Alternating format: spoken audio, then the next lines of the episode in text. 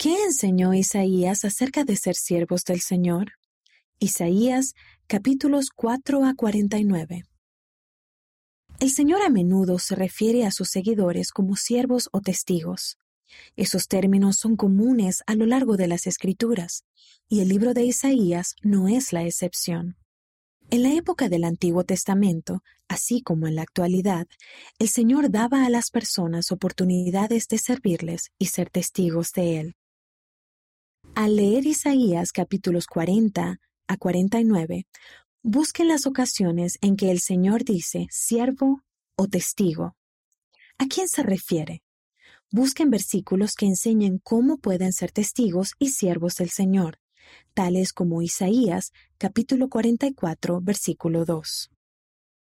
Luego, al leer los capítulos 41 a 44, podrían considerar qué versículos pueden aplicarse a sus llamamientos o a su ministración. ¿Qué les pide el Señor que hagan y cómo les ayudará a Él? ¿Qué oportunidades han tenido de ser siervos o testigos del Señor?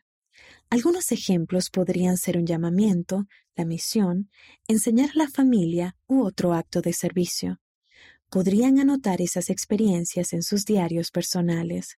¿Qué aprendieron de ellas? ¿Cómo les ayudó el Señor? Oren para saber cómo ayudar.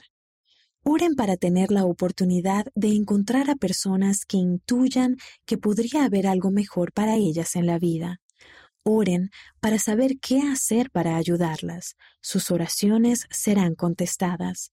Presidente Henry B. Eyring, segundo consejero de la primera presidencia, Hijos y discípulos, Leona, mayo de 2003, página 32. Análisis. ¿Qué ayuda y bendiciones celestiales reciben aquellos que son siervos fieles? Véase Isaías capítulo 41, versículo 10.